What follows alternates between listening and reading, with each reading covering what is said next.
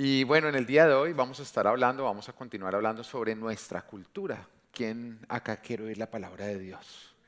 Amén. ¿Usted cree que la palabra de Dios le puede transformar a usted la vida? Sobre todo lo puede guiar hacia tomar mejores decisiones, ¿no? Bueno, entonces disponga su corazón, levante su mano, dígale, Señor Jesús, yo sé que tú estás en este lugar y yo sé que tú me vas a hablar. Ayúdame a escuchar, a entender y a practicar. Usa a los pastores, háblame a través de ellos. Y en el nombre de Jesús, yo callo todo demonio, toda terquedad, me quito todo velo y todos decimos, amén, amén y amén. Y bueno, estamos continuando con nuestra serie, nuestra cultura, que además creo que ha sido muy linda porque hemos podido trabajar junto con todo el equipo de liderazgo y de esa manera añadir eh, ciertos, cierta creatividad para que todos ustedes recuerden, porque la idea, esta es una de esas series donde es muy importante que todos nos conectemos porque es acerca de construir nuestra cultura full life. Recuerde que cultura es el conjunto de comportamientos, de respuestas que son propios de un lugar, propios de una nación, propios de una ciudad. Y nosotros queremos que nuestra cultura acá no sea definida por el mundo o por dónde nosotros nacimos, sino de dónde nosotros nacimos de nuevo de la palabra de Dios, que sea de la palabra de Dios la que está definiendo y que cuando la gente llegue acá encuentre algo diferente. Y quiero que recordemos entre todos juntos cada uno de los puntos de nuestra cultura full life. Eh, ¿Me ayudan? Vale, vale. Bueno, entonces punto número uno. Armonía, exactamente. Dígale al de lado en qué consiste la armonía. Exacto, dígale, no chisme. Si tienes algo malo contra alguien, no me lo digas a mí, y se lo dices a, bueno, excepto si soy yo, ahí si viene y me lo dices a mí, bueno. Eh, el número dos, ¿cuál es? Soy leal. ¿A quién somos leales? A Dios, a nuestra familia y a nuestra iglesia. Número tres, honramos a nuestros mayores, a nuestros viejitos y también a nuestras autoridades. Amén. Número cuatro, el domingo es el día del Señor tan importante eso, ¿no? Entonces diga del lado que el domingo no es el día de qué. No es el día de la mía, ni de ir a Disney, ni nada de eso. Amén. Más importante Jesús que Mickey. Amén. Dígale eso. El siguiente es, no somos piedra de tropiezo. Exactamente, no hacemos nada que pueda hacer tropezar a nuestro hermano, caer en pecado.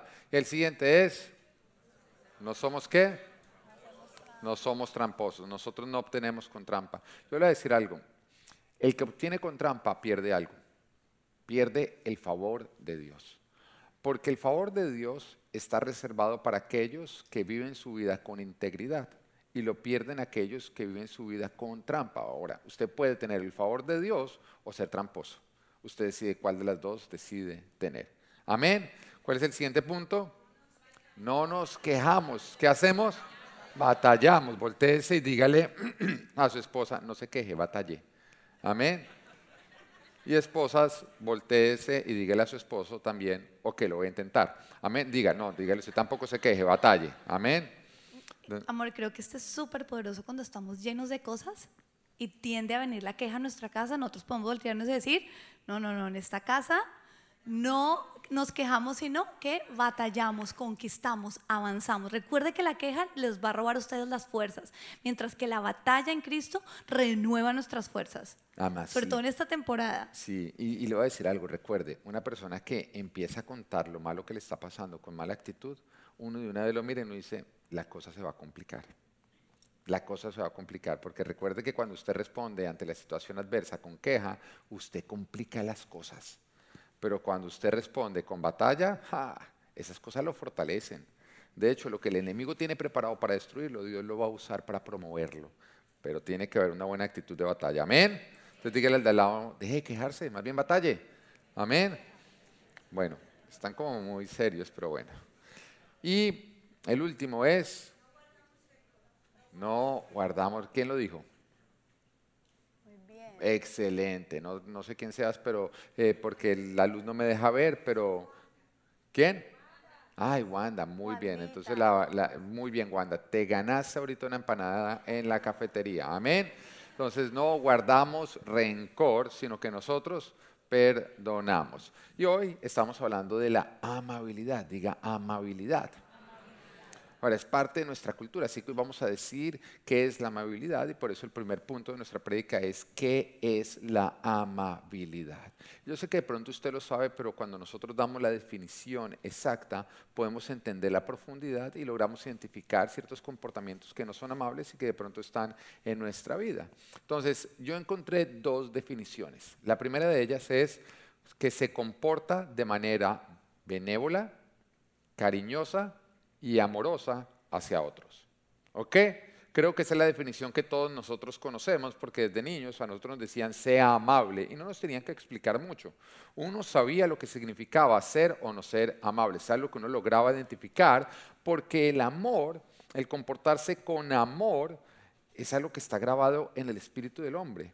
El amor es una necesidad de todo ser humano. Desde que nacemos, nosotros nacemos con la necesidad de ser amados. Por lo tanto, desde que nacemos, nosotros logramos identificar la ausencia de amor o la presencia de amor.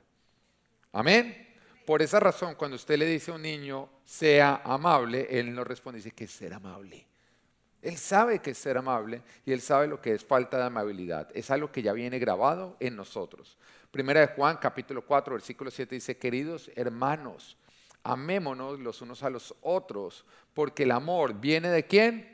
De Dios. Ahí nos damos cuenta de quién viene el amor. Es por eso está grabado en el espíritu del ser humano, porque es esa parte que, que necesita nuestro corazón de Dios. Y dice, y todo el que ama ha nacido de Él y lo conoce.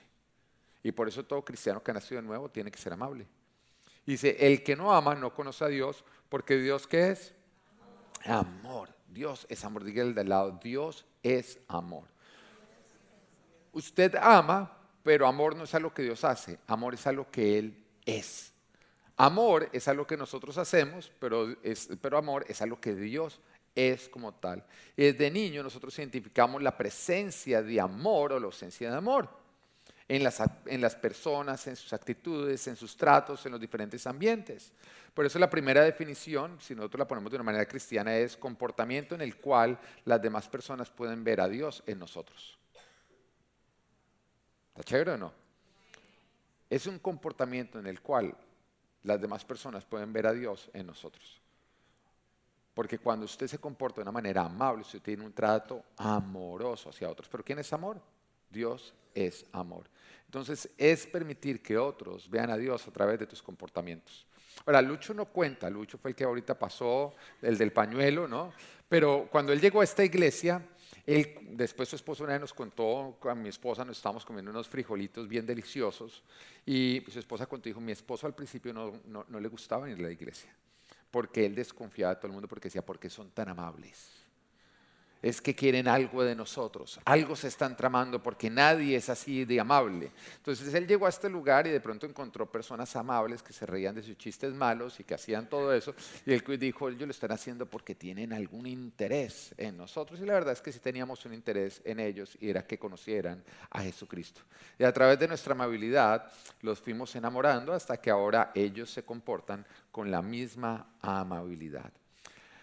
Amabilidad es permitir que otras personas vean a Dios a través de nuestro comportamiento. Y mire lo que nos dice Colosenses capítulo 3 versículo 14. Dice, por encima de todo, vístanse de amor, o sea, que ser la ropa del creyente, que es el vínculo perfecto. Ahora, la ropa es tan visible, tan visible, tan visible, que por esa razón se usan los uniformes. Usted se da cuenta que la ropa es supremamente visible. De hecho, usted ve a alguien con una ropa puesta, es lo primero que usted ve antes de. Ahorita estamos llegando a un retiro de parejas y de pronto un día salió Matías con las medias hasta acá en pantaloneta. No hubo manera en que yo no lo viera, no hubo manera en que yo no lo molestara. Llegó a quemar esas medias. Amén. Yo no sé si el propósito de él era que la media le cubriera el espacio que le dejaba la pantaloneta para que no se pudiera quemar. Y yo me volteé, yo vi, no hubo manera. ¿Por qué? Porque era ropa. La ropa es tan visible, tan visible, tan visible, que por eso, y, oye, ¿por qué no te las pusiste? Encima del jean se ven súper chéveres. Yo, no te, yo te molesto porque yo estoy envidioso, yo quisiera tener unas iguales. Síguete las poniendo, bueno. Entonces, La ropa es tan visible, tan visible, tan visible que por eso se usa de uniformes, para que nosotros podamos identificar a las personas. Por eso un policía, la forma en que nos deja saber que es policía, es a través de la ropa que se pone, o un bombero, o un doctor. ¿Estamos o no estamos? Bueno, el Señor también dice, todo cristiano tiene que usar un uniforme, una ropa que permita que las demás personas lo identifiquen como creyente, como hijo de Dios. ¿Y cuál debe ser ese uniforme? La amabilidad, el amor. La amabilidad es el uniforme que debemos usar siempre los cristianos. Si usted no se comporta con amabilidad, la gente no va a saber que usted representa a Cristo. Si usted no se comporta con amabilidad, usted nunca va a poder predicar de Cristo, porque si usted llega y lo trata de frenar un policía que está vestido de particular, usted sigue derecho, ¿o no? Porque no tiene nada que lo identifique, pierde la autoridad. Cuando usted no vive o no trata a otros con amabilidad, usted pierde toda la autoridad que Dios le ha dado a usted para predicar su palabra. Oye, eso me recuerda la otra vez que escuchaba a una persona, me comentaba de cómo él recibió, eh, una persona se acercó a él, alguien que él no conocía. Y se acercó, era una persona que no era creyente, pero se acercó a él porque él era creyente. Y cuando se acerca, lo primero que le pide es dinero. Y seamos sinceros, una de las cosas que más nos molesta que nos piden a nosotros, ¿qué es? Dinero. Y sobre todo cuando viene de un extraño, de alguien que no conocemos. Y tendemos entonces a ofendernos. Fue lo que le pasó a esta persona. Esta persona se ofendió porque dijo, esta persona ni la conozco y me está pidiendo dinero. Entonces respondió de una manera tosca, pero después de que respondió de una manera tosca, el Señor le reargulló. Y le dije, ¿por qué no fuiste amable con esta persona? Y entonces esta persona discutía con Dios y dice, pues porque me estaba buscando por dinero. Pero el Señor en ese momento le acordaba de Pedro y de Juan. Perdón. El Señor en ese momento le acordaba de Pedro y de Juan cuando van subiendo al templo y nos dice que se encontraron con un paralítico que ¿qué les estaba pidiendo? Dinero. Y entonces el Señor le decía, mira, para todo el que no conoce a Jesús, esa persona cree, como no conoce a Jesús, cree que todos sus problemas se solucionarían si tuviera qué? Dinero. Es la forma como la gente trata de solucionar sus problemas. Porque como no conocen la solución, buscan una solución terrenal y dicen el dinero, el dinero y el dinero. Y, para el que no es creyente, el que no es creyente cree que todos los problemas de la humanidad se solucionarían si Dios pusiera un millón de dólares en la cuenta bancaria de todos nosotros, de todo el mundo, que a todo el mundo le llegara un millón de dólares a su cuenta bancaria. Si acabarían los problemas de la humanidad. ¿Pero usted cree que realmente se acabarían? Porque cuando nosotros miramos hay mucho millonario pobre. Y cuando nosotros miramos, la mayor tasa de suicidio está en las clases altas, en las personas adineradas. Porque por lo menos el pobre tiene una esperanza que es llegar a ser rico. Y cuando usted tiene esperanza, usted sigue avanzando. Pero el rico, que ya tiene el dinero y su vida es desdichada, ya pierde qué? La esperanza. Dice, no hay nada que me pueda sacar de esta depresión porque ya tengo lo que todo el mundo busca y sigo desdichado. Y entonces por esa razón se quita la vida. Porque la depresión es falta de esperanza. Y entonces Pedro y Juan en ese momento, guiados por el Espíritu Santo de Dios, entendieron y vieron detrás del que le está pidiendo dinero, diciendo, esta persona cree que con dinero se va a, acabar su, se va a solucionar su vida. Pero preséntale aquello que es solución. Y presentan a Jesucristo y de hecho la condición de él cambia. Empieza a caminar. ¿Por qué? Porque cuando Cristo entra a tu vida, todo lo que parecía estar mal se soluciona porque la raíz de todos tus males es la falta de Dios. Entonces, esta persona es confrontada por Dios, aquel que fue tosco con el otro simplemente porque le buscó por dinero, y al ser confrontado entendió que esta persona le estaba pidiendo dinero porque creía que todos sus problemas se solucionarían si hubiera dinero. Y en ese momento con misericordia le llamó y le dijo, mira, no tengo dinero, pero quiero reunirme contigo y quiero hablar contigo y quiero prestarte mi oído. Y así lo hizo y empezó a darle un trato de amabilidad. Y la otra persona terminó conociendo a Jesús, terminó entregándole su corazón a Cristo. y después decía, es que yo supe cuando tú me buscaste ante tu amabilidad que tenía que ser Dios a través tuyo. Mire cómo la amabilidad permitió que esta persona que no conocía a Dios viera a Dios a través del trato de este Hijo de Dios. No importa lo que te están pidiendo. No importa por lo que te estén buscando. Sea amable. Porque además ser amable con alguien no quiere decir que tú le dices sí a lo que te está pidiendo. Quiere decir que tú nunca dejas de mostrar a Jesús independiente de lo que la persona esté buscando. La amabilidad permite que otros vean a Jesús a través tuyo. Ahora, amabilidad, según la definición cristiana, es permitir que otros vean a Jesús en tu trato hacia los demás. Y por eso la misión de nuestra iglesia, que nos dice vivimos por principios, no por emociones, guiados por la palabra de Dios, empoderados por el Espíritu Santo, y hablando que el amor de Jesús en todo lo que hacemos. Hablamos el amor de Jesús en todo lo que hacemos, porque la verdad sin amor es hablar de Dios sin Dios.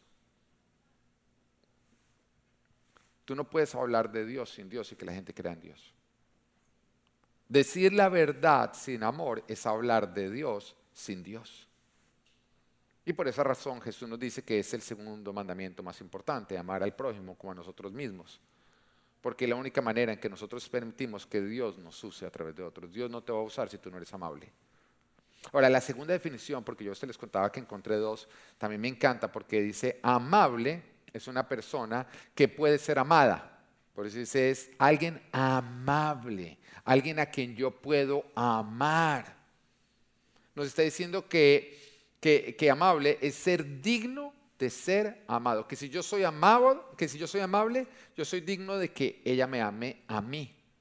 Me encanta muchísimo porque nos deja saber que el trato amoroso que damos a otros nos hace receptores del mismo amor. Porque muchas veces no somos amables con otros porque ellos no son amables con nosotros. Pero ¿cómo ellos van a ser amables con nosotros si tú no has sido amable con ellos? Tú eres receptor de amor cuando tú das amor. Y piensa y verás y te vas a dar cuenta que la gente que no es amable es amable con aquellos que son amables con ellos. La gente amargada es amable con los que son amables con ellos. Una sonrisa supremamente contagiosa. Tú sonríes a alguien amargado y le muestras diente, pero así mejor dicho, y en ese momento la otra persona se le contagia. Además ahorita veíamos lo que nos enseñaba Lucho, que produce lo mismo que el chocolate, pero sin engordar. Además es dietético. Amén. Entonces diga, cuando su esposa le dice, ay, tiene un chocolate, sonríe, con eso engorda menos y le produce lo mismo. Amén. La amabilidad es contagiosa. Nace de una persona, pero se multiplica en los demás. Y por eso amable es ser digno de ser amado, porque nace en ti, pero se multiplica. Amable es crear un mundo amable. Sin amabilidad, olvídate de un ambiente lleno de Dios donde se pueda ver a Jesús. La amabilidad es la habilidad de que otros vean a Jesús a través nuestro, para que nosotros podamos ver a Jesús a través de ellos.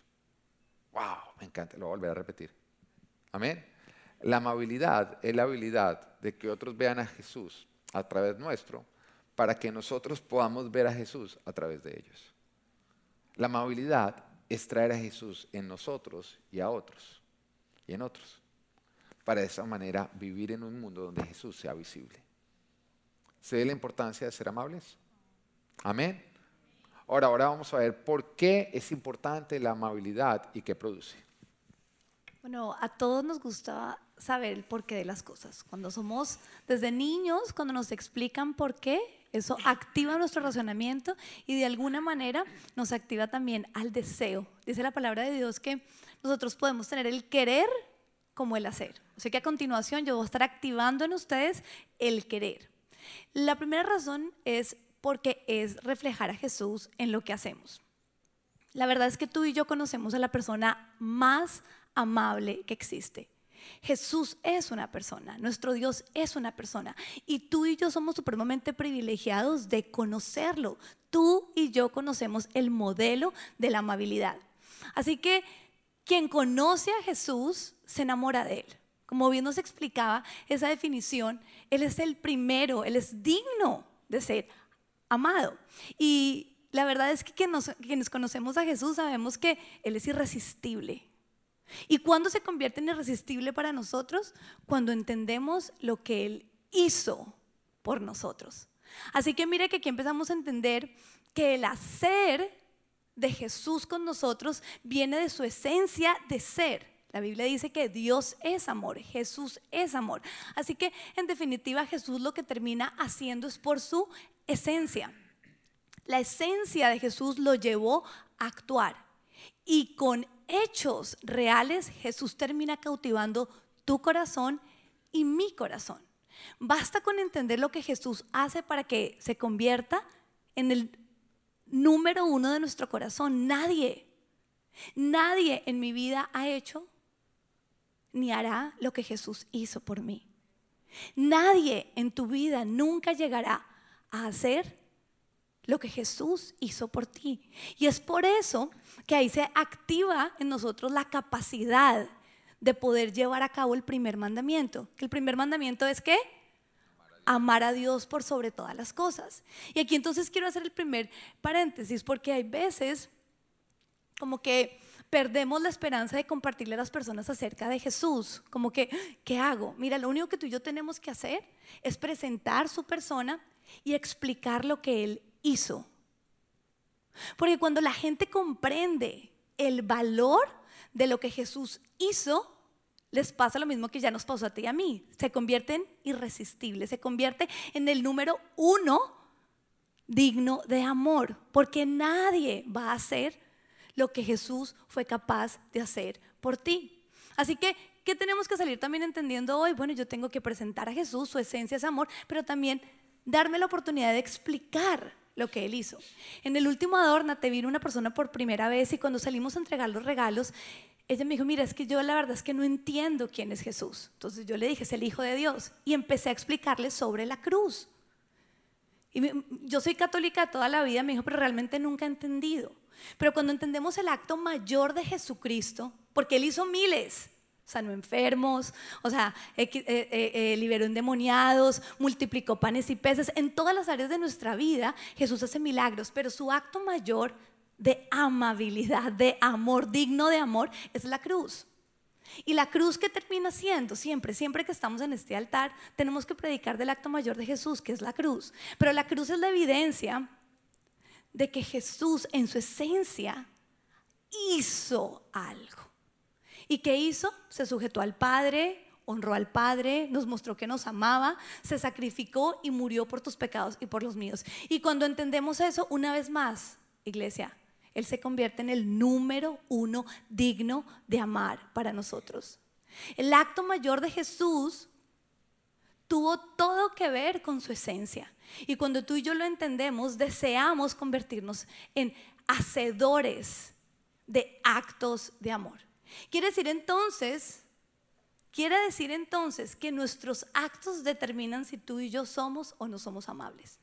No es solo decir, ay, yo quiero ser amable. Necesitamos llevar a cabo la acción del amor. Y es así entonces cuando entendemos la primera razón. Ser amables es importante porque es la manera de reflejar a Jesús en todo lo que nosotros hacemos y vivimos. Amén. Y yo quisiera añadir ahí, mira, cuando alguien no sea amable contigo, presentar a Jesús. Sea amable con ella. Amén. La segunda razón que nos debe motivar a nosotros a activar esto es genera unidad. Hay una historia en la Biblia que está en Primera de Reyes, en el capítulo 12, donde se nos cuenta que todo el pueblo de Israel se reunió para proclamar rey a alguien. Este personaje se llamaba Roboam. Ahora, imagínate algo, es un suceso supremamente importante para todo Israel. Van a nombrar un nuevo rey. O sea que ese acto implicaba como un nuevo porvenir, una, una, una, nueva historia, una nueva etapa en la vida de ellos. Y en este caso el protagonista era Roboam. Y quiero que, quiero que entendamos que todos en nuestra vida tenemos ese tipo de momentos, ese tipo de sucesos en los que al nosotros ser promovidos, en los que nosotros eh, además anhelamos y hemos venido pidiendo, en el que se nos está dando la oportunidad de algo, vamos a ser de bendición para quienes nos rodean. Entonces, ubicándolos en este contexto, quiero que leamos lo que dice en Primera de Reyes, capítulo 12, 4. Eh, Porque la asamblea se reúne y le dice a este personaje, lo siguiente. Le dice, mira, tu padre nos ha impuesto un yugo pesado. Alívienos usted ahora ese duro trabajo y el pesado yugo que Él nos echó encima y así podremos servirle a su majestad. Según este versículo, lo que se le estaba pidiendo a Roboán, ¿qué era? Le estaban pidiendo y le estaban aconsejando que con sus actos como un nuevo líder se convirtiera en un ser digno de ser amado y por tanto digno de ser seguido. Y esta es la invitación que se nos hace a todos, a todos, justo cuando ocurren estos tipos de sucesos especiales en nuestra vida, que nosotros podamos ser amables en vez de duros. Sin embargo, quisiera decirles que Roboam no fue un ejemplo para alcanzar esto. En la Biblia vamos a encontrar innumerables oportunidades en las que los personajes principales pueden ser de utilidad para nosotros para inspirarnos o también para llenarnos como de temor porque son como el antitestimonio de lo que Dios esperaba que ocurriera.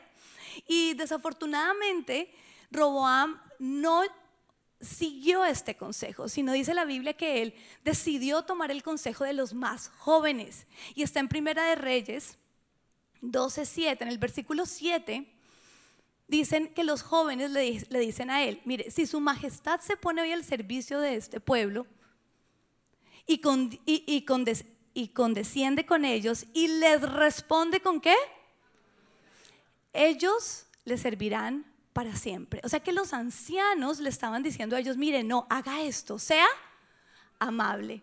Pero Roboam desafortunadamente no llevó a cabo este consejo. Decidió tomar el consejo de los más jóvenes e imponerles un imponerles dureza. Dice que les puso más trabajo. Así que el resultado de este suceso no se convirtió en algo de bendición terminó siendo de maldición tanto para su vida como para todo Israel. Te invito a que leas la historia, eso es buenísima. Pero aquí nos damos cuenta todos que cuando nosotros somos amables, nosotros podemos promover unidad en las personas que nos rodean. Y la idea es que tú y yo avancemos en todos los lugares donde Dios nos pone. Pero en el momento en el que Dios nos está dando la oportunidad de avanzar, nuestro corazón va a encontrar como esa Y. O me impongo con dureza o soy amable y sirvo a los que me rodean. Y si tú hoy haces tuya esta cultura, tú vas a tomar la decisión de tomar esa segunda Y y ser amable, lo que no hizo Roboam. Tú necesitas ser amable para promover en los lugares donde Dios te pone la unidad. La unidad es el equipamiento que todos tenemos para avanzar. Sin unidad será imposible que tú y yo avancemos. Pero lo peor de todo es que cuando nosotros no promovemos dicha unidad, todos estaremos perdiendo. Amén. Y la tercera eh, razón por la cual es importante la amabilidad es porque pone fin al conflicto. Mire, cuando usted está en medio de un conflicto, usted lo que más quiere es solucionar el conflicto. Ahora, cuando yo pienso en Roboam, yo me doy cuenta que él tuvo el consejo de los ancianos, donde hay sabiduría, donde hay experiencia, y también tuvo el consejo de los jóvenes, donde hay insensatez. La insensatez del joven es no saber nada, pero creer que se las sabe todas. Porque usted y yo pasamos por esa edad de los 16 años, donde mirábamos a nuestros padres, a nuestros abuelos y decíamos, ellos son anticuados, esa es otra generación, como si las reglas de la vida cambiaran por generaciones, ¿o no? Y después crecimos y nos dimos cuenta que nuestros padres y nuestros abuelos tenían la razón. Pero ahora nosotros tenemos hijos y les estamos enseñando y ellos como nos están viendo a nosotros con insensatez, creyendo que ellos saben más que nosotros para después darse cuenta que la sabiduría es la misma, no cambia. Y lo que a nosotros nos dice la insensatez es que la agresividad es la que calma el conflicto que si alguien es grosero con usted y usted es agresivo, la persona como que se va a retractar y va a pedir perdón. Pero no es lo que nosotros obtenemos cuando nosotros lo aplicamos. Porque Proverbios capítulo 15, versículo 1 dice, la respuesta amable calma el enojo, pero la agresiva echa leña al fuego. Yo pienso, yo quiero que piense usted en la última pelea que usted tuvo donde usted fue agresivo. De pronto no físicamente, pero sí agresivo con sus palabras. Y piense que era lo que realmente usted deseaba, acabar el conflicto. Pero con agresividad usted no logró lo que, deseaba, sino lo contrario. que fue ampliar, echar leña al fuego. ¿Cuál es la única manera de acabar un conflicto? Con amabilidad. Ahora, entienda que ser amable no significa estar de acuerdo. Ser amable no significa aprobar la conducta del otro. Ser amable lo que significa es que usted pone fin al conflicto porque usted va a ser también beneficiado al poner fin al conflicto. Hablar amor aún en el desacuerdo es ser amable y lo va a sacar a usted de problemas. Es no perder las personas para ganar una pelea. Porque muchas veces es lo que nosotros estamos haciendo con la gente que nosotros más amamos. O es lo contrario lo que estamos haciendo con la gente que más amamos. Que nosotros por ganar la pelea perdemos la persona. Y usted ganó algo que no vale y perdió algo que es invaluable. Ser amable es ganar la persona sin importar quién ganó o quién perdió la pelea. Los dos van a ganar. Es la forma como tú escuchas y respondes que no necesariamente quiere decir que tú estás de acuerdo cediendo a lo que te están pidiendo. Ahora, Romanos 12:20 dice, si tu enemigo tiene hambre, dale de comer. Si tiene sed, dale de beber. Actuando así, harás que se avergüence de su conducta. Eso quiere decir que con amabilidad, respondiendo con amabilidad hacia nuestro enemigo, nosotros vamos a lograr que la conducta de nuestro enemigo cambie. Mira, hace un tiempo atrás nosotros vivíamos en un edificio, en el apartamento de al lado vivía un vecino con el cual empezamos con el pie izquierdo. Por alguna bobada empezamos con el pie izquierdo y esta persona cogió y se ensañó contra nosotros. Y cada vez que algo ocurría nos lo dejaba saber y se volvió una situación bastante aburridora. Y yo sabía que no era cuestión de yo echarle eh, leña al fuego tratándolo de una manera dura o agresiva, sino que empecé a orar por él empecé a decirle Señor, yo te pido que tú me muestres cómo puedo ganar a mi vecino. Y él tuvo su hija, tuvo su bebé, y recuerdo que entonces uno le veía, yo se montaba en el ascensor y era el momento más aburridor que uno podía tener ese ascensor. No era como que llegue rápido, que llegue rápido, que llegue rápido, porque estar encerrado con alguien en el cual, ¿entiende? Hay un tipo de conflicto, es muy aburridor. Pero entonces yo lograba ver que habían tenido una bebé, porque al fin y al cabo no los encontrábamos, hasta que un día me encuentro con él y yo dije, listo, ya sé cuál es la amabilidad. Y cogí mi volteo y le dije, Oiga, hermosísima, hermosísima la hija que usted tuvo. No, no, no, no, la bebé más linda que he visto. Oiga, después de eso yo me gané al vecino. Un acto de amabilidad hizo que yo me convirtiera en el mejor vecino para él. Y de hecho, pudimos contar el uno con el otro. Y yo recuerdo que cuando él se movió, o sea, dejó de ser mi vecino, se trasteó para otro lugar, hasta golpeó la puerta para despedirse de mí. Ahora, ¿qué es mejor, estar de pelea con el vecino o estar bien con el vecino? Es la amabilidad. La amabilidad es la que pone fin a todo conflicto. La amabilidad genera un ambiente de amor. Dice la palabra en Proverbios 16, 24 que panal de miel son las palabras amables, endulzan la vida y dan salud al cuerpo. ¿Qué diosidencia más linda que el ejemplo que vino a mi mente y a mi corazón para explicar esto que tiene que ver con los ambientes, tiene que ver con la salud de las dos personitas, de las dos personitas más especiales que tengo yo, a quien amo con todo mi corazón. Ustedes podrán saber quiénes son. Natán y Abel. ¿Que no soy yo? De hay dos personitas, tú eres personota. Ah, ok. Lo arreglo de alguna manera, pero bueno. Voy a resolver eso con amabilidad. Ok, mi amor. Personal. Bueno, miren, a mí me encanta nuestro pediatra. Creo que él, él tiene un ojo clínico. Alguna vez escuché un refrán, eh, un refrán de esos eh, populares que considero muy cierto en términos de, de la salud y dice, mire, no le temo a la enfermedad, pero sí temale a un mal médico. Y es obvio que nosotros confiamos en el Señor y, hemos depositado toda nuestra, nuestra confianza en que es Dios quien cuida de la salud de nuestros hijos. Sin embargo, el pediatra es una autoridad en términos de la salud sobre mis hijos. Así que a mí sí me gusta eh, tener un pediatra en el que tú le confías el ojo, eh, que tiene un buen ojo clínico. Y la verdad es que en muchas oportunidades donde la salud de nuestros hijos se ha visto como eh, puesta a prueba, él ha tomado diagnósticos muy buenos y le estamos agradecidos. realmente Dios lo ha usado. Me ha parecido que es supremamente acertado. Estoy contenta con él, pero nada en la vida es perfecto, ¿sí o no? Hoy en día, su consultorio me queda a casi una hora desde mi casa y cuando uno va donde él, tiene que tomarse mínimo dos horas. O sea, eso es, como mínimo, mínimo, usted tiene que contar con dos horas para que ese pediatra atienda a Natán o a Abel. Pero cuando yo pensaba en cómo la amabilidad promueve ambientes amorosos, recordé que su equipo ha sido supremamente amable siempre con nosotros. Siempre que nosotros recibimos, miren, recibimos, siempre nos reciben con una sonrisa. Siempre, además, como que halagan algo de alguno de nosotros tres, cuando llegamos Natán, Abel y yo.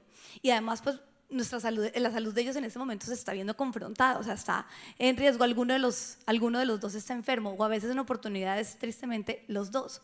Pero ellos son especiales, hacen con gusto y con paciencia cada una de sus responsabilidades y responden con mucha atención a mis inquietudes. Entonces yo pensaba, yo decía, bueno, el ojo clínico de mi pediatra vale, pero esas incomodidades de distancia y de espera que realmente son bien incómodas y más cuando los niños están enfermos, yo tengo que reconocerles que yo hubiera abandonado esa práctica si yo no me hubiera encontrado con un equipo supremamente amable. Y ahí es cuando nosotros nos damos cuenta que hay lugares, hay ambientes donde nosotros vamos que pronto no todo es acerca de, perfección, no todo pero cuando encontramos la amabilidad, automáticamente ese lugar se vuelve en un ambiente amoroso. Y yo pensaba y yo decía, cada vez que salgo de ahí, salgo como que contenta. ¿Por qué? Bueno, aparte del buen diagnóstico del médico, es porque esas dos horas su equipo hace que yo me sienta amada, que mis hijos, eh, que yo sienta que son importantes. ¿Y cómo lo logran? Con esos actos que ya les mencioné. Así que hoy yo te puedo decir, tú puedes convertir un ambiente que está siendo carente de amor con amabilidad, no sé si les puede pasar a ustedes, pero un mensaje mi jefe es muy duro, es muy tosco. Pero con el simple hecho de que tú, al ser miembro de ese equipo, tú empieces a actuar con amabilidad, tú puedes ser un agente de transformar dicho ambiente. Porque lo dice la palabra, dice que nosotros podemos ser de bendición al tener amabilidad, que nuestras palabras, que nuestros actos de amabilidad van a endulzar la vida de los que estamos ahí y van a traer salud al cuerpo. Y me pareció precioso darme cuenta que esto ocurre en la práctica del pediatra de mis hijos. Así que yo hoy te quiero también invitar a que si tú hay lugares, hay ambientes carentes de amor, no es sino que tú inyectes amabilidad para transformar dichos ambientes. Amén. Y mire que muchas veces nosotros no somos amables es porque no son amables. Mire, cambie el mundo, o sea, con amabilidad se logra estremecer el mundo. Bueno, el quinto, la quinta razón es porque la amabilidad nos abre puertas que están cerradas. La amabilidad nos abre puertas que están cerradas. Mire lo que dice en Proverbios 25:15, dice, con paciencia se convence al gobernante. La lengua amable quebranta hasta los huesos. Usted necesita convencer a su jefe, al gobernante, al policía que lo acaba de frenar porque usted se volvió el pare. Usted necesita convencer de algo, que se abre una puerta que está cerrada, pues es con amabilidad que usted lo va a lograr. Si no lo logra con amabilidad, esa puerta no se lograba abrir con nada. Porque si nosotros miramos, uno se siente mal de decirle no a personas que nos piden algo con amabilidad aún de cosas que uno tenía que haber dicho no. Y uno después dice, pero ¿por qué dijo sí? Ay, no, es que me pidió tan amablemente. Uno se siente mal, es como que vienen y con una sonrisa te lo están pidiendo y usted no quiere apagar esa sonrisa. Esa sonrisa convence, pero igualmente ocurre con nosotros. Cuando somos amables, nosotros vamos a encontrar sís que antes eran nos. La amabilidad es una llave que abre puertas que están cerradas. Es una llave además que a usted no le cuesta nada, que está con usted. Recuerdo hace varios años atrás que estaba yo en la universidad y yo estudiaba en Canadá y me tenía que eh, mudar necesitaba que me hicieran ciertos cambios a lo que era mi contrato del celular para no pagar unas penalidades. Y cuando yo iba a llamar, estaba joven, tenía esa insensatez, llamé siguiendo el consejo de los jóvenes, le dio una roban. Trátelos duro por el teléfono y de esa manera usted va a obtener lo que necesita. Porque eso es lo que nos dice la insensatez, ¿o no? Nosotros creemos más bien que si usted coge y le atienden en el restaurante y usted quiere un cambio, póngase bravo que le van a dar más. Y de pronto es lo que la insensatez nos está diciendo. Entonces yo llamé bravo, furioso, estoy insatisfecho con este servicio y con esta llamada, la forma en la que usted me está tratando. Perdón, Señor, no he hablado. No, por eso, por no hablar. Empecé a mostrar enojo para tratar de obtener lo que yo quería. Y ese Señor no me dio ni lo que me podía dar. Y de hecho yo colgué el teléfono frustrado porque no había obtenido nada. Y había un amigo que había estado escuchando la conversación y me dice, oiga, ¿por qué no intenta llamar? Le va a contestar otra persona, pero esta vez intente con amabilidad. Y yo lo miré y como que, ok. Y tomé el teléfono y fui la persona más amable de todas. Y obtuve todo lo que yo necesitaba. Esta persona se puso a, a mi servicio para buscarme, para colaborarme. Ahora dice el dicho callejero, se casan más moscas con miel que con hiel. Y es cierto, con amabilidad podemos hacer estremecer el mundo. Y aún logramos que personas odiosas sean amables con nosotras. La amabilidad abre puertas que están cerradas. E, eso que dices es tan cierto y yo la verdad nunca lo había hecho como tan consciente, pero cuando yo tengo que hacer una llamada de esas de seguros, yo paro oído para el nombre de la persona, ¿no? Yo soy como, y entonces, además que los nombres son un poco complicados, ¿no? Entonces yo siempre les digo, hi, how are you? Y les doy el nombre. Y ellos a veces como que se aterran de que uno les diga como, how are you? ¿No? Como, ¿cómo está? Y apenas ellos tienen que responder como, o sea, esa persona está inquieta por mí, como que la llamada empieza a ser mejor. Así que sí, en todo nosotros podemos abrir puertas cuando somos amables. Pero esta que voy a explicar, de todas las que me correspondieron, fue mi favorita. Porque es acerca de las características de un hombre de Dios. Y la verdad es que cuando nosotros hemos conocido a Jesús y Él ha transformado nuestra vida, lo que nosotros más deseamos, o sea, la meta final de cada uno de nosotros tiene que ser, pues, parecernos a Él que se nos pueda decir que somos un hombre y una mujer de Dios, no del mundo, no de la cultura, no de donde viven, sino de Dios. Así que 1 Timoteos 3:3 dice que un hombre de Dios no debe ser borracho ni pendenciero ni amigo del dinero, sino amable y apacible. Así que ser un hombre de Dios es en definitiva contar con el poder de Dios, porque usted no dice poder de Dios, poder de Dios. Tú y yo podemos contar con el poder de Dios. Pero este versículo nos muestra claramente cómo muchos de nosotros antes de Cristo buscábamos satisfacer nuestras propias necesidades o deseos de maneras equivocadas. Así que yo creo que aquí todos conocimos a un borracho que era borracho porque necesitaba alcohol para poderse relacionar bien con otros. Y a ese lo llamábamos el alma de la fiesta. Pero sin alcohol, esa persona era supremamente introvertida e insegura. Así que en la necesidad humana y natural de todas las personas, él había, esa persona, muchos de ustedes pueden decir, ese era yo, había encontrado en la sustancia del alcohol ese poder para poderse relacionar con otros. Sin embargo, tú y yo ahora que somos hijos de Dios, nosotros tenemos el poder de poder relacionarnos con otros sin necesidad de sustancias externas que tanto daño nos hacen. Y, dice también que no puede ser pendenciero. Y aquí de pronto, sinceramente voy a decir, eso de pronto nos corresponde más a las mujeres, pero hay ciertas personas o mujeres que terminan siendo tan pelietas o conflictivas creyendo que así van a conseguir lo que necesitan. Como que creen que es el camino para obtener lo que quieren en sus casas, con sus esposos. y, se les ha vuelto como el conflicto, su poder equivocado, su manera equivocada para alcanzar lo que ellas desean. Y la verdad es que entre más conflictos ocasionan, creen que más van a avanzar en el trabajo. No sé si conoces una persona que es así, que todo es a través de conflictos, inventarse, decir, pero la verdad es que esa persona que cree que a través del conflicto va a ascender, la realidad es que estando ya en autoridad, lo que va a terminar siendo es oprimir.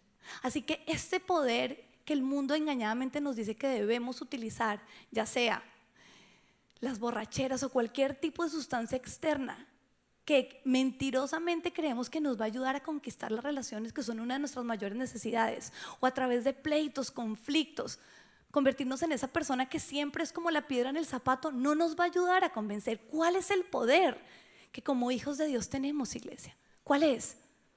El Espíritu Santo de Dios. Y es que tú y yo ahora, que somos hijos de Dios, contenemos al Espíritu Santo. E, en nosotros está el poder del Espíritu Santo. Y me encanta, me encanta, me encanta ver que Timoteo nos dice que si ya somos hombres o mujeres de Dios, podremos ser amables y apacibles. Quiere decir entonces que el Espíritu Santo de Dios a nosotros nos da ese poder para poder responder a las relaciones, a los conflictos o a cualquier tipo de situación de una manera amable. Es el poder de Dios. A mí me encantó darme cuenta de esto. El Espíritu Santo nos equipa a nosotros para que podamos ser un hombre y una mujer de Dios, pero no equivocadamente con maneras donde no somos quienes somos. Es a través de Él que podemos ser amables y apacibles. Amén. Además, mire, me encanta por una razón. Me encanta porque, si usted se da cuenta, en 1 Timoteo, ahí en el versículo 3.3, nos está hablando de no debe ser borracho, que es un ídolo que se ve en este mundo, que es eh, la idolatría al placer. Hay gente que vive por el placer. Hay gente que vive, o sea, de lunes a jueves, trabaja para poder de jueves a sábado parrandear. Y el domingo dormir la borrachera. Para volver otra vez a hacer, mire, es uno de los ídolos de este mundo que además está destruyendo más personas. El segundo ni pendenciero es otro ídolo de este mundo que es el egoísmo, que es la razón número uno por la cual las personas pelean con otros, por egoísmo. Pero el tercero, que es lo que más compite con el señorío de Cristo, que es el amor al dinero. Y mire que nos está diciendo que en lugar de nosotros seguir esos ídolos, más bien seamos amables y apacibles. ¿Por qué? Porque ser amable y apacible es amar al prójimo como a nosotros mismos. Y por esa razón, un verdadero hombre de Dios se evidencia porque ya dejó esos otros ídolos por seguir ahora al verdadero Dios que es amor. Amor a Él por encima de todas las cosas y amor al prójimo como a nosotros mismos. Ahora, el siete y último eh, razón que estamos exponiendo el día de hoy es porque es parte del fruto del Espíritu Santo. Y nosotros nos damos cuenta que nos dice en Gálatas 5:22, en cambio, el fruto del Espíritu es amor, alegría, paz, paciencia, amabilidad, bondad, fidelidad, humildad y dominio propio. No hay ley que condene estas cosas. Y es que usted nunca va a condenar a nadie por ser amable. Usted nunca va a decir, no, es que él coma porque es amable, es que me cae mal porque es amable. Es un lenguaje que en todo lugar se entiende como algo bueno. Y Jesús nos dice que por nuestro fruto se nos conocerá. ¿Por qué? Porque Él dice, hay mucha gente que puede estar recitando la Biblia. ¿El diablo le recitó la Biblia a Jesús o no? Y Jesús dice que hay mucho falso profeta. Tú dices, pero entonces, ¿cómo hago para identificar entre uno verdadero y uno falso? Dicen, no es por la Biblia que recitan, porque hay mucho religioso que es hijo del diablo y ese sabe toda la Biblia, pero no es verdadero. Por el fruto del Espíritu. Y por eso, por el fruto del Espíritu evidenciado en la persona, es que nosotros vamos a ver si realmente el Espíritu de Dios habita en esa persona o no. Y el fruto del Espíritu se ve a través de todo esto que nosotros estamos viendo. La amabilidad es permitir o es mostrar el Espíritu de Dios en nosotros a otros. La falta de amabilidad es la falta de fruto del Espíritu Santo de Dios, donde nosotros no permitimos que otros puedan ver a Dios. Por sus frutos lo reconocerán. La falta de fruto no va a permitir que te reconozcan como un hijo de Dios aquellos que no conocen a Dios. Una sonrisa es un acto de amor que es supremamente contagioso. Con amabilidad tú puedes hacer estremecer el mundo. Así que, ¿qué les parece si cerramos esto entendiendo qué produce entonces la falta de amabilidad? Y aquí entendemos cuán pedagógico es los contrarios. Por eso sabemos que a nuestros niños se les enseña siempre el contrario a algo. Nuestra mente se activa cuando entendemos no solo lo que es, sino también lo que no es. Entonces, a continuación te voy a decir todos los contrarios de lo que ya hemos aprendido y todo lo, que hemos dicho suena tan hermoso, tan deseable, uno como que se activa, yo quiero unidad, tantas cosas, pero mira, mira, mira, mira, escucha a continuación el contrario de lo que hemos dicho. La falta de amabilidad entonces va a producir en tu vida antitestimonio. Anti, anti. Vas a hacer exactamente lo contrario a lo que Dios te llamó a hacer, que es un testimonio de vida.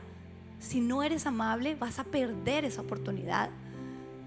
La falta de amabilidad va a provocar en cualquier lugar donde no lo eres división. Y la división te roba. La división le hace mal a todos los que en ese lugar están bajo eso. Entonces tú puedes hoy entender que cuando no aplicas la amabilidad vas a estar recibiendo esto. Vas a empeorar los conflictos. Nadie por naturaleza desea ser parte de un conflicto, pero la falta de amabilidad los va a empeorar, los va a promover, los va a traer a tu vida. Va a generar ambientes de odio. A diferencia de esa práctica donde mis hijos van cuando están enfermos, donde me siento amada y donde de verdad recibo el amor en medio de una situación. A nadie le gusta que sus hijos estén enfermos, ni a ellos mismos. Pero si tú, si ellos fueran carentes de amabilidad, sería un lugar hostil al que yo no quisiera llevar a mis hijos. La falta de amabilidad te cierra puertas. Y todos oramos diariamente porque se nos abran, porque podamos ir a conquistar. Y por último, nos convierte en los antagónicos siervos de Dios. Nuestro llamado acá en la tierra es ir y servir. Hay un refrán también que me fascina que dice que el que no sirve, no sirve. Así que la amabilidad nos hace esos no servibles en el reino de Dios. Mientras que la amabilidad nos, nos hace los preciosos siervos de Dios para llevar el mensaje de Él la paz y el gozo a donde quiera que Él nos pone. Amén. Mira, Proverbios 12:25 dice, la angustia abate el corazón del hombre, pero una palabra amable lo alegra. Estamos rodeados de tantas personas que están abatidas y Dios nos quiere usar para que con nuestra amabilidad nosotros le presentemos a esa persona la verdadera respuesta que es Jesucristo. Cuando tú eres amable, tú estás permitiendo que Dios te use para transformar una vida, para cambiar un día. Y por eso es parte de nuestra misión. Queremos como iglesia ser una iglesia llena de Jesús, llena de la presencia del Espíritu Santo. Y por eso somos amables. Por eso en Full Life, cuando tú entras, te recibimos con amabilidad, pero también es importante que tú también seas amable con otros. Y no importa que lleguen otros porque van a llegar personas angustiadas, abatidas, que de pronto no tienen amabilidad, pero nosotros tenemos que contagiarlos. Así que cuando tú eres parte de esta familia y cuando tú dices, esta es mi iglesia, no solamente es venir, es alinearte. Es tu decidir empezar a ser amable si no lo estás haciendo. Ahora quiero que recuerdes a Moisés. Porque Moisés fue usado por Dios para libertar a un pueblo. Pero si nosotros miramos el proceso y lo que ocurrió, es que Moisés no conocía de Dios, había escuchado de Dios como lo había escuchado el pueblo hebreo. Pero después conoció a Dios cuando un día se encontraba presentando sus ovejas y Dios le habló a través de una zarza ardiente. Y después de que él conoció a Dios, su misión era libertar a un pueblo. Pero ¿cómo iba a ocurrir? Ya que tú conoces a Dios, muéstrales a Dios, porque el que ve a Dios es libre. Así que la forma en que él iba a lograr que el pueblo fuera libre era mostrándoles a Dios. Y él tenía que mostrarle a Dios y por eso el Señor le entregó una vara con la cual él lograba hacer milagros. Era simplemente parte, le estaba mostrando al Dios de milagros, al Dios que hace posible lo imposible, al Dios creador del cielo y la tierra, al Dios que ya tiene solucionado lo que tú no puedes solucionar. Y tú eras parte del paquete. El Señor quería usarlo como profeta, alguien que presentara a Dios a quien no lo había visto. Así que él va donde el pueblo y empieza a hacer todo lo que Dios le manda hacer para que el pueblo vea a Dios a través de Moisés. El pueblo es liberado de Egipto, pasa por el Mar Rojo, ven como el Señor libre de sus enemigos, entran en un desierto donde Dios empieza a mostrar a través de todo lo que ellos están viviendo quién es Él, su misericordia, su gracia, pero también es el león de Judá que no acepta la rebeldía, que no acepta la rebelión, que no acerca la idolatría, que no, acerca nada, que no acepta nada de eso. Empieza a mostrar todo lo que es Él, su esplendor. Pero Moisés empieza a caminar y con el caminar las relaciones caídas empiezan a amargar su corazón. Porque sí, es cierto, tú vas a ser amable, pero en medio de un mundo que no es amable contigo. Pero tú no puedes permitir que la falta de amabilidad de otros enfríe tu corazón. Y eso fue lo que le pasó a Moisés, que la falta de amabilidad del pueblo empezó a amargar su corazón. Y hay una oportunidad en que está en el desierto y no había nada que beber.